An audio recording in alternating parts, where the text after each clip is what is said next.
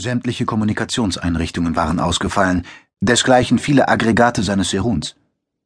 Überhaupt funktionierten die allermeisten Systeme im Schiff entweder nicht oder bestenfalls erratisch.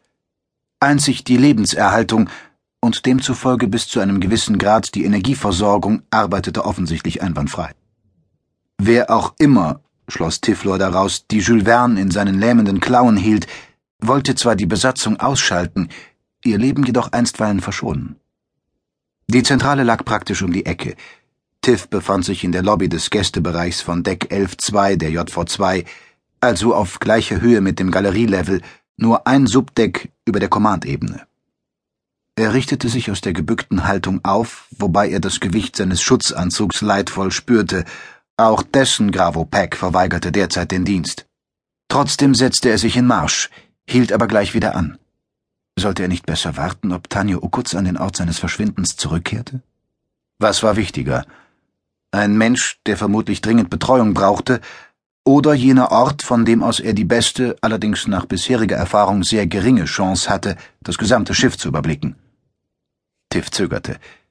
Da wurden Boden und Wände erschüttert, als habe ein gewaltiger Schlag die Jules Verne getroffen. So stark, dass es ihn von den Beinen riss. Nicht schießen! Schrie Mondra Diamond. Wir ergeben uns der Übermacht! Der Handelsstern war ein gigantisches künstliches Gebilde mit einem Gesamtdurchmesser von 4400 Kilometern. Wie viele Lager, Stauräume und sonstige Verstecke für Robotergeschwader mochte es darin geben? Hunderte Milliarden oder mehr? Jedenfalls musste sie davon ausgehen, dass der Gegner keine Nachschubprobleme hatte. Ihre Rumpftruppe war hoffnungslos unterlegen. An einen Ausbruch war genauso wenig zu denken wie daran, sie könnten einem geballten Angriff länger als ein paar Minuten standhalten. Das von Mondra angeführte, aus je 30 Raumsoldaten und Taras sowie je drei Cygnus-Gleitern und Lupus-Shifts bestehende Grüppchen wurde von der Tausendschaft der höchst verschiedenartigen Kampfmaschinen eingekreist. Bisher hatten diese das Feuer nicht eröffnet. Wer steuerte? Wer befehligte sie? Konnte man mit dieser Instanz verhandeln?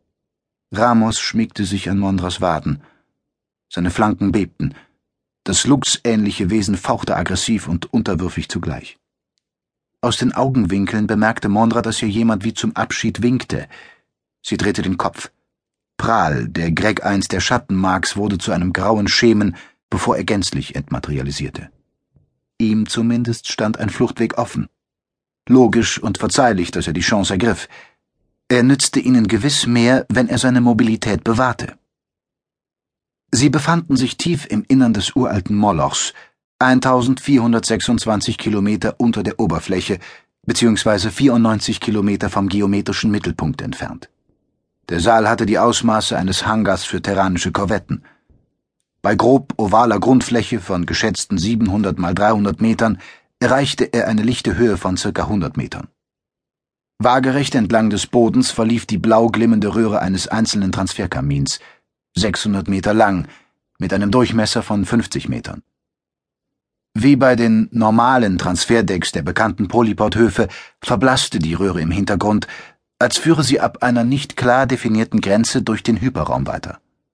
An den rauen Wänden des Saals gab es unzählige Schlupflöcher, Hohlräume und Nischen. Nicht schießen! wiederholte Mondra. Ihre Gedanken rasten.